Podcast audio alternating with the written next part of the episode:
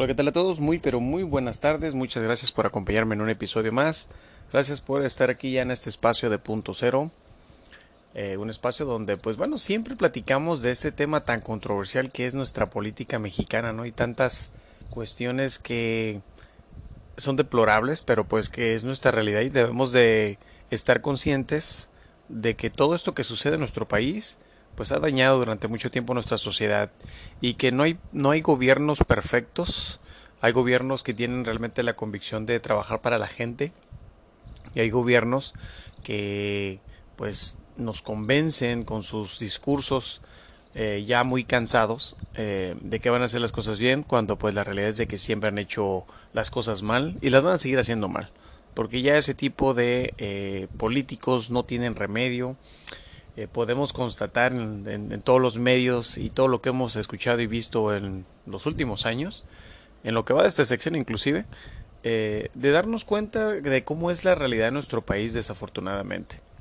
Entonces estamos viviendo un momento mm, de mucha transición, un momento de cambios, un momento en el que hay más información disponible para todos nosotros, un momento en el que vemos una oposición en la que no tiene futuro, eh, el PRI está acabado, el PRD no se diga, perdón, y tenemos una serie de cuestiones que pues híjole es, de pena ajena el, darnos cuenta a qué grado llegaron a engañarnos, hasta qué grado llegaron para lograr pues sus acometidos, el hacerse de más ricos, de disponer del erario público, de los grandes presupuestos que tienen eh, tanto la Cámara de Senadores como de Diputados, el, el, el mismo gobierno nos engañaba con las mismas mentiras de siempre. Y, era una especie de gatopardismo, porque cuando el PRI deja la presidencia y entra el PAN, se piensa que vamos a entrar a una etapa diferente, una etapa en la que va a haber pues prosperidad, mejor, una mejor situación económica, y nos encontramos con la realidad de que era un PRI, era eh, un PRI trabajando con el PAN para poder pues seguir teniendo poder político, para poder económico, y, pues la gente fue abandonada durante muchísimos años, muchísimos sexenios. Y entonces ahora que estamos a un año de las de la pues presidencia, en la sucesión, eh, en este cambio de gobierno, eh, que durante estos primeros cinco años podremos, podemos decir y podremos decir que ha sido un gobierno en el que ha trabajado para los programas sociales que han existido y algunos que se crearon, programas sociales que no llegaban a la gente, eh, dinero, este apoyo en cuanto a la infraestructura, el turismo, pues todo lo que tiene que ver con lo que un gobierno debe de procurar para un país, para la gente, para las ciudades, este y que pues bueno, este ha sido un gobierno distinto, un gobierno con muchos defectos, sí, un gobierno que ha preocupado en la cuestión de seguridad, sí, que está informando lo que están haciendo, sí, este, sin embargo, la estrategia no ha sido a lo mejor muy efectiva, pero es un gobierno que está saliendo a decir los datos, que está saliendo a demostrar lo que está haciendo, para decir cómo están utilizando los recursos. Un gobierno al que se le ha cuestionado eh, el porqué de ciertas acciones, eh, se le ha cuestionado por qué ciertas figuras políticas que en el pasado han estado con los partidos corruptos, porque ahora están con el partido de Morena. Eh, y es un, es un gobierno que ha trabajado de lunes a viernes, de lunes a domingo de hecho, viajando por el país, informando desde donde esté, eh, sean sus datos eh, los únicos que a lo mejor él crea y los demás no. Pero es un gobierno que ha estado realmente trabajando, que ha estado con la gente, es un gobierno que nos ha demostrado que la austeridad ha podido ayudar a nuestro país, no nos hemos endeudado más, ha construido la refinería de, la refinería Olmeca, eh, el tren Maya, este comprobaron la refinería de Deer Park, eh, están construyendo hospitales, están construyendo escuelas, están, están trabajando para el país que sí están enfocados en el sureste, sur-sureste de México, sí, porque ha sido abandonado o fue abandonado durante muchos años. El, nor, el nor-noreste de nuestro país ha sido la región pues que más auge económico ha tenido, que ha tenido pues eh, grandes ganancias y el sur produce muchísimas cosas también porque recordemos que en el sur tenemos este, estos climas favorables para la cosecha, para la, la agricultura este y que pues nuestro país es puede ser una potencia eh, competitiva en, esos rubros. Y sin embargo pues eh, fue abandonado durante muchísimos años. Entonces podemos hacer una balanza podemos hablar de lo que sí han hecho bien de lo que no han hecho bien. Pero algo que sí resalta mucho de este gobierno y que los otros gobiernos no lo han hecho eh, y que en lo personal es lo que opino. Obviamente cada uno de ustedes tiene su propia opinión, pero es un gobierno que ha estado dando la cara, un gobierno que sí, a lo mejor ha tenido ciertos tropezones. La pregunta es qué político no lo ha tenido, qué gobierno no lo ha tenido. Es un gobierno que ha ido a Estados Unidos eh, de manera diplomática y ha representado a nuestro país, ha defendido a nuestro país, está defendiendo a nuestro país, representa a nuestro país no, no, son, no es un payaso como lo fue en su momento Enrique Peña Nieto, Calderón, Fox, no se diga eh, Cedillo, este, no está, perdón, no está, no está vendiendo nuestros recursos, al contrario, nacionalizó el litio, eh, la minería terminó y logró que se, se, evitaran que se concesionaran más eh, pues cuestiones mineras con, con el sector privado el sector privado es una parte fundamental en nuestro país, sí, pero no debe de controlar nuestros recursos. El sector privado puede tener, eh, puede ser de una manera competitiva con las empresas 100% mexicanas, eh, pero no debe de tener el control de todo. Eh, una de las pruebas y uno de los ejemplos más fáciles y claros de, de, poder platicar con ustedes es lo de Pemex, cuando lo querían privatizar. Este, si eso hubiera sucedido, desafortunadamente nos hubiéramos encontrado en una situación en la que hubiéramos tenido una soga al cuello, no hubiéramos podido hacer nada, los precios los hubieran controlado los privados, iban a cobrar lo que fuera, eh, inclusive la, luz, la CFE, si fuera del sector privado, la CFE no podría producir esas grandes cantidades de energía que tiene que llevar a, a miles y miles de casas de mexicanos que estamos pues en nuestro país y que debemos de, debemos de tener estos recursos que son proveídos por el gobierno, entonces son servicios públicos, no pueden pertenecer al privado. Y, y hay una cuestión eh, en todo este aspecto que tiene un común, común denominador, los, los políticos corruptos que estuvieron durante mucho tiempo en nuestro país. Este, este presidente tiene una visión, una convicción, eh, las cosas que quiere para México, eh, se preocupa por su México, llora por su México, está con su México, entonces creo que eh, sí, a muchísima gente no le agrada su personalidad, sí, a muchísima gente no le agrada su forma de, pensar, de ver, porque obviamente los conservadores, los ultraderechistas, pues todos sus beneficios y todas esas condonaciones de, impuestos que tenían con otros gobiernos, ahora no las están teniendo y las están teniendo que pagar. Entonces, eso es un flujo económico que le ayuda y beneficia a nuestro país. Entonces, es muy importante que nunca olvidemos eso. Ahora, algo eh, relacionado a todo esto de lo que estoy hablando, es de que estos corruptos eh, son unos cínicos, son unos sinvergüenzas.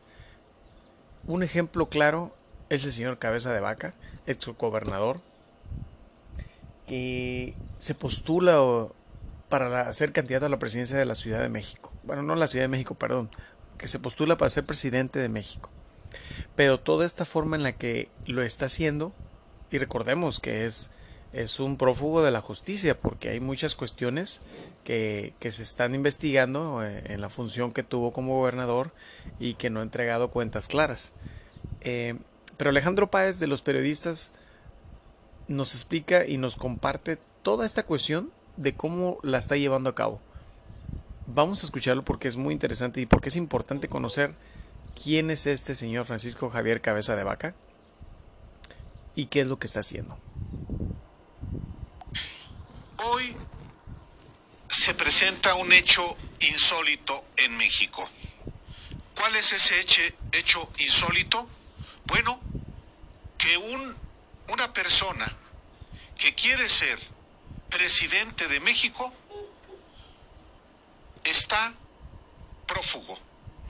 Y prófugo se registra como aspirante a la candidatura presidencial de la coalición Va por México, en este momento operando como frente amplio, y se trata de Francisco Javier García Cabeza de Vaca, ex gobernador de Tamaulipas y acusado de corrupción de varios delitos por los que abandonó el país.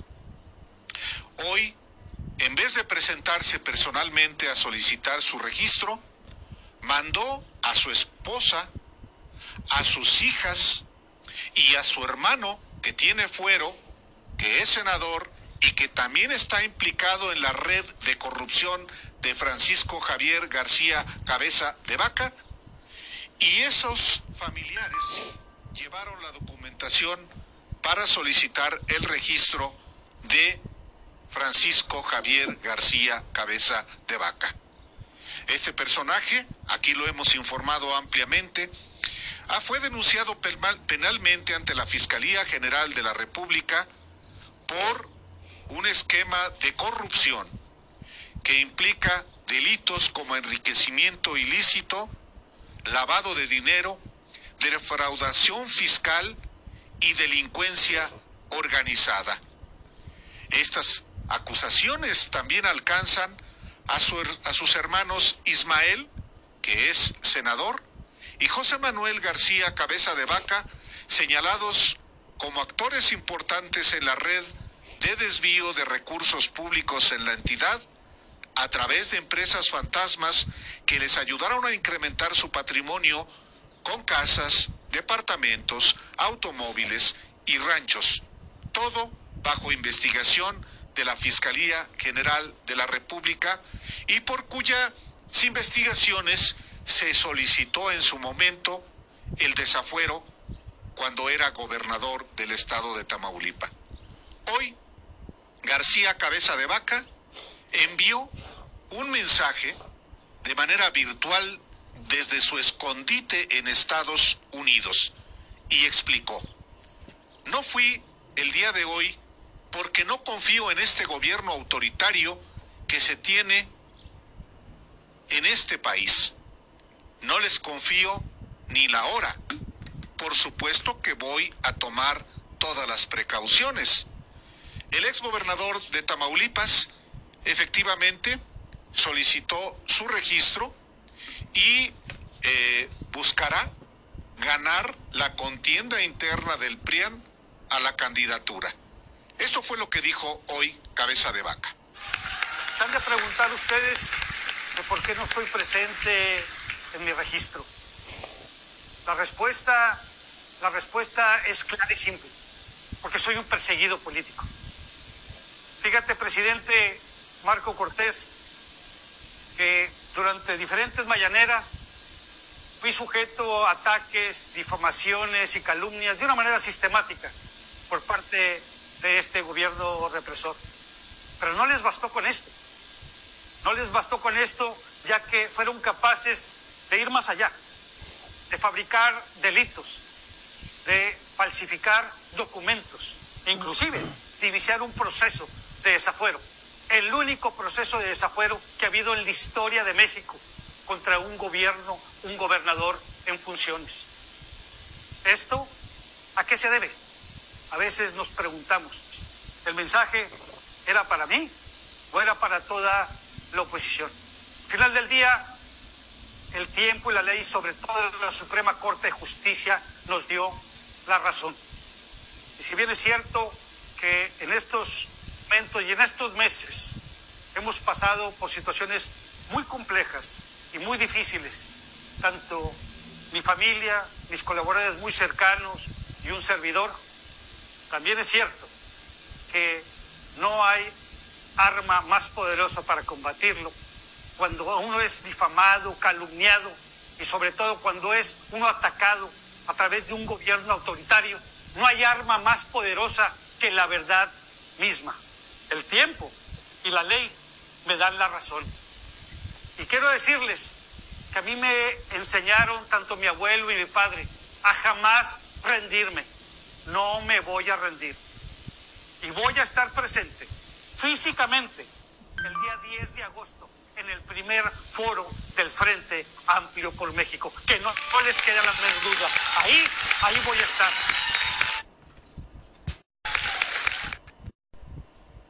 No, si va a estar en ese foro en agosto, porque no se presentó de una vez ahora. Bueno, ya lo veremos, porque en ese momento, eventualmente, su coartada será, si es el caso, de que se presente y eventualmente pueda ser detenido, que están deteniendo a un aspirante a la candidatura presidencial. Bueno, es un hecho inédito en la historia de México que un fugitivo se registra para ser presidente de México. Le adelanto que, que el próximo año veremos a Ricardo Anaya, también huido en un escondrijo en Estados Unidos, Ricardo Anaya se va a registrar también a larga distancia como candidato plurinominal a senador. Se lo garantizo desde ahorita. Es más, va a ir por lo menos en la tercera posición de la lista plurinominal al Senado.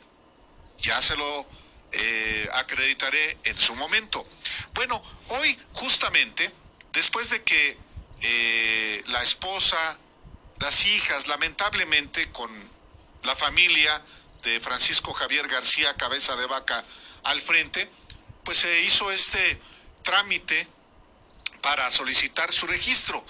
Y sí, también el propio presidente del PAN, Marco Cortés, dijo que Cabeza de Vaca es un eh, perseguido político. Nuestra compañera Montserrat Antunes, que le ha dado cobertura al registro de los aspirantes de la oposición, habló con Marco Cortés y esto fue lo que dijo el dirigente del PAN sobre Francisco Javier García Cabeza de Vaca. ¿Qué pasa con, Francisco Cabeza de Vaca? ¿No, le, ¿No les afecta pues como partido seguir respaldándolo a pesar de estas investigaciones abiertas en su contra y pues que no se presente este día?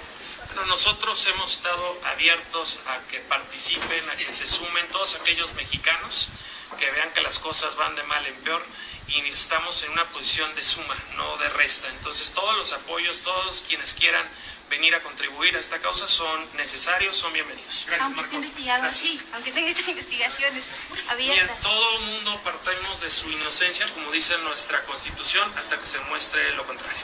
Gracias. Bueno, ¿suma realmente Francisco Javier García Cabeza de Vaca? El dirigente nacional del PAN dice que sí. Ya lo veremos. Un fugitivo, un personaje que en el propio PAN saben que es un rufián, que es un mafioso. Suma, bueno, se van acumulando aspirantes a esta a la candidatura presidencial del PRIAN y ya veremos en una de esas efectivamente da la sorpresa cabeza de vaca, García Cabeza de Vaca y se convierte en candidato presidencial desde su escondrijo, escondrijo que también tiene Ricardo Anaya, escondrijo en el que se encuentra también, solo que en España, Felipe Calderón. Pues sí, esa es parte de la oposición. Apenas el día de ayer le informamos en este espacio también que al interior del partido Movimiento Ciudadano, pues hay voces que se pronuncian a favor de unirse el partido Movimiento Ciudadano a la coalición del PRIAN. Y ayer mismo, Clemente Castañeda, que es el coordinador de los senadores del partido Movimiento Ciudadano y quien busca, esto es muy importante en lo que está ocurriendo, que busca la candidatura de MC al gobierno de Jalisco para suceder a su amigo Enrique Alfaro, pues se pronunció porque con Xochitl Galvez como prospecto, prácticamente lo da, la da ya como candidata de la coalición del PRIAN, dice que con ella el partido Movimiento Ciudadano debería incorporarse a la coalición. Ayer mismo, Dante Delgado reviró, contradijo esta opinión. Y claro, desde el PRIAN hay voces también en el sentido de que eh, sí, MC sí, su, sume al PRIAN para configurar lo que aquí hemos denominado también el MACPRIAN. De esto habló también con nuestra compañera eh, Montserrat Antúnez, Marco Cortés, y ahorita vamos a más detalles. Hay voces que sí la quieren y hay voces como la de Dante que no. ¿Cómo, cómo ves tú esto? Pues yo le di la, la bienvenida a la opinión de Clemente Castañeda porque tiene que haber sensatez de todas las partes para poder construir el proyecto más amplio. Nuestro Consejo Nacional en el PAN nos mandató construyan el bloque opositor más amplio posible, con todos aquellos partidos que quieran corregir el rumbo de México y que denuncien con claridad que las cosas van de mal en peor. Y por eso es que nosotros estamos en la búsqueda de que no solo seamos tres partidos con la sociedad, sino que pudiéramos ser cuatro o más partidos con la sociedad civil juntos para poder corregir el rumbo. Entonces, enhorabuena, porque ya empieza a haber voces públicas que dicen que debe construirse de forma conjunta, también con el partido de MC. Y, y nosotros, yo lo que les puedo decir es que desde el 2021 eso ya ocurría ya había quienes sí querían que construyéramos juntos rumbo a la Cámara de Diputados. De haber ido juntos en el 2021, hoy México tendría una Cámara de Diputados con mayoría opositora. Hoy México tendría más de 251 diputados, no los 225 que pudiéramos tener todo el bloque opositor juntos. Y eso hubiera sido una gran diferencia para México porque hubo distritos que nos quedamos muy cerca y con la suma hubiera dado el diferencial. Y por ello entonces, si ya en el 2021 la oposición en su conjunto sacó más votos que Morena y su coalición, demostramos que sí se puede ganar, pero que no se debe dividir el voto, no se debe pulverizar a la oposición, por marginal que pueda ser esa división. Lo importante entonces es sumar mandar un mensaje de generosidad, de humildad, de apertura, de disposición, es lo que yo esperaría de todos aquellos que realmente quieren que las cosas cambien en México. Si tuvieras enfrente a Dante Delgado, ¿qué le dirías? Que es importante construir, que es importante sumar. ¿Lo vas a buscar? Lo, lo, hemos hecho, hemos este, tenido algunas conversaciones y quedamos de que pasado el proceso reciente de junio nos volveríamos a encontrar. Tuvimos una, un saludo solamente en Chihuahua, donde pudimos este, conversar un momento y estamos aplazados en alguna oportunidad a podernos ver. ¿Esperarías que más emesistas como Clemente Castañeda siguieran su, su ejemplo? Lo importante aquí es sumar. ¿Cómo ponernos de acuerdo? ¿Cómo poner por delante el interés superior de nuestro país? Eso es lo, lo fundamental. Y esa es nuestra apuesta y hemos dado muestras de sobra en ello, tomando decisiones históricas como fue hacer una coalición amplia como la que hicimos con partidos históricamente opositores y también tomando la decisión de que la definición más importante la abramos a la sociedad para que sea esta la que tome la última palabra. Yo esperaría que todos los partidos tomaran esa definición y entonces sí hubiera realmente disposición. Y si no, pues quedará evidenciado, claramente evidenciado, de qué lado de la historia cada quien se quiso poner. ¿Quieres un préstamo? ¿Quién se quiso poner? Sí. Eh, Marco Cortés, ¿qué quiere? Como, ¿Qué quiere Alejandro Moreno Cárdenas? ¿O qué quiere Jesús Zambrano? Y sobre todo, ¿qué quiere Claudio X González? Pues quieren que MC y les le han tronado los dedos. El propio Claudio X González ha ido a Jalisco para decirles ya, únanse al PRIAN. Pues eso quieren, que se forme el MACPRIAN. En la hipótesis de que, como lo dijo hace un momento Marco Cortés, juntos son capaces de vencer a Morena. Y hemos eh, puesto estas expresiones de Marco Cortés, porque en efecto al interior del partido Movimiento Ciudadano hay un choque, una pelea sobre si mantenerse como la tercera vía para los electores mexicanos ante la coalición que encabeza Morena y ante la coalición de derecha que encabeza eh, Claudio X González. Y después de que Clemente Castañeda, el día de ayer, pidió que una vez que Xochil Gálvez será la candidata del PRIAN, pues que se sumen.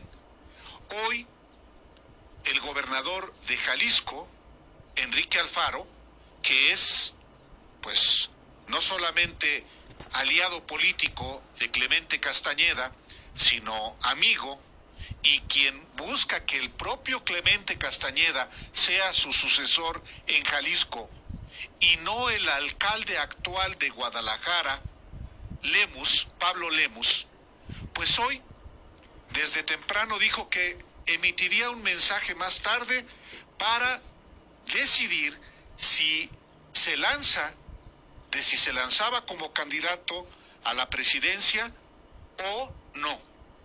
¿Qué fue lo que ocurrió más tarde? Un mensaje en el que dijo que en efecto él no quiere ser eh, candidato presidencial por ahora, que se queda como gobernador de Jalisco, pero emitió un mensaje político en el sentido de que sí es importante que las burocracias de los partidos políticos actúen de mejor manera, pero refiriéndose estrictamente al partido que lo postuló y que lo respalda como gobernador, Enrique Alfaro dijo que el, la alianza, el modelo de la alianza de oposición parece más un acuerdo para administrar y lucrar con la derrota. Más bien es un asunto dirigido al partido Movimiento Ciudadano que dirige Dante Delgado. Dijo Enrique Alfaro, eso no significa que yo no entienda que sin, sin, la unificación de la oposición no hay mucho que hacer en la siguiente elección.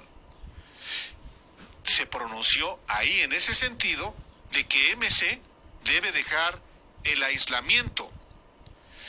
Dijo lo siguiente, eh, el verdadero, construir un verdadero frente de oposición para que se gane a Morena, porque la tercera vía es solamente benéfica para la consolidación de este nuevo régimen. Le voy a presentar a usted un fragmento de este mensaje de Enrique Alfaro que desde mi punto de vista es de enorme relevancia porque dice, no estoy de acuerdo en que nuestro movimiento, se refiere a su partido político, que ni es movimiento ni es ciudadano, es un vil partido político. Dice, no estoy de acuerdo en que el partido Movimiento Ciudadano no debió haber tomado el camino del aislamiento. No compartimos la alianza como se ha planteado, pero no mostramos disposición para encontrar la fórmula que funcione. Eso no está bien. MC debería plantear cómo construir un auténtico frente opositor. No basta con despotricar contra los partidos de siempre y contra quienes gobiernan. Y no basta con decir que somos la tercera vía. Escuchemos cómo lo dijo. Bueno, ese discurso del de, señor Alfaro, Enrique Alfaro, no lo vamos a escuchar. Es un discurso pues ya muy cansado, como les he dicho. Pero eh, en esta parte que nos comparte, este Alejandro Páez, pues es importante ver cómo la derecha está totalmente derrotada y andan buscando coaliciones por todos lados para poder ganarle a Morena. Morena eh, tiene ahora, pues yo creo también un gran problema. Muchos de estos corruptos eh, políticos que han estado en diferentes funciones públicas y que han pertenecido a sus países, a sus países, a sus partidos, perdón, este, es el PAN o el PRD, eh, algunos de ellos se están moviendo precisamente al partido de Morena y creo que eso es preocupante. porque es preocupante? Pues porque se están yendo eh, a ese partido que está prometiendo ese cambio en el país y que de alguna manera lo está llevando a cabo, pero con estos corruptos eh, integrados en ese partido, pues va a detonar algo. y probablemente sea una estrategia de, de, la ultraderecha. Eh, sin embargo, es importante pues no, no olvidar ¿no? todo esto que está sucediendo, no, que no pase por desapercibido eh, lo que sucede con Javier Cabeza de Baja, Vaca, perdón, eh, siendo prófugo y registrándose como candidato para la contienda de la presidencia de nuestro país. es un descaro, es un cinismo y luego aparte enviar a su familia y decir que se va a presentar en agosto porque pues es un político perseguido este eh, creo que es, es, donde tenemos que tener muy muy presente a nosotros todo esto que está sucediendo eh, recordemos Javier Cabeza de Vaca es es una persona corrupta es alguien que se le acusa de lavado de dinero desvío de recursos este creador de, empresas fantasmas para pues obviamente realizar las facturas apócrifas para poderse robar el dinero, como lo han hecho muchísimos otros políticos. Eh, Marco Cortés, presidente del PAN, pues bueno, lo abraza, lo, lo, lo, lo acompaña y dice que mientras sumen más para su partido, pues eso él va a ser, él va a permitir que estas alianzas se den y se lleven a cabo. Este, es, yo creo que en vez de sumar, eh, está desameritando y está dando a conocer eh, ante todos nosotros que pues el PRIAN y, o los partidos corruptos pues van a seguir siendo los mismos, no van a tener oportunidad de poder llegar a gobernaturas o, o, la presidencia de México por lo mismo, ¿no? Por todo lo que representan. Y aparte el jefe de todas de todos estos es el señor Claudio X González, que pues ya no es un secreto, todos bien lo conocemos, lo sabemos, pero bueno, tenemos muchísima, muchísima información que, que nos llega, eh, que podemos ahora ser este, pues más, más conscientes, más conscientes en lo que vamos a, las decisiones que vamos a tomar en cuanto a la cuestión política en nuestro país. Podemos ser más partícipes eh, de una manera más preparada, por así decirlo. Este, perdón.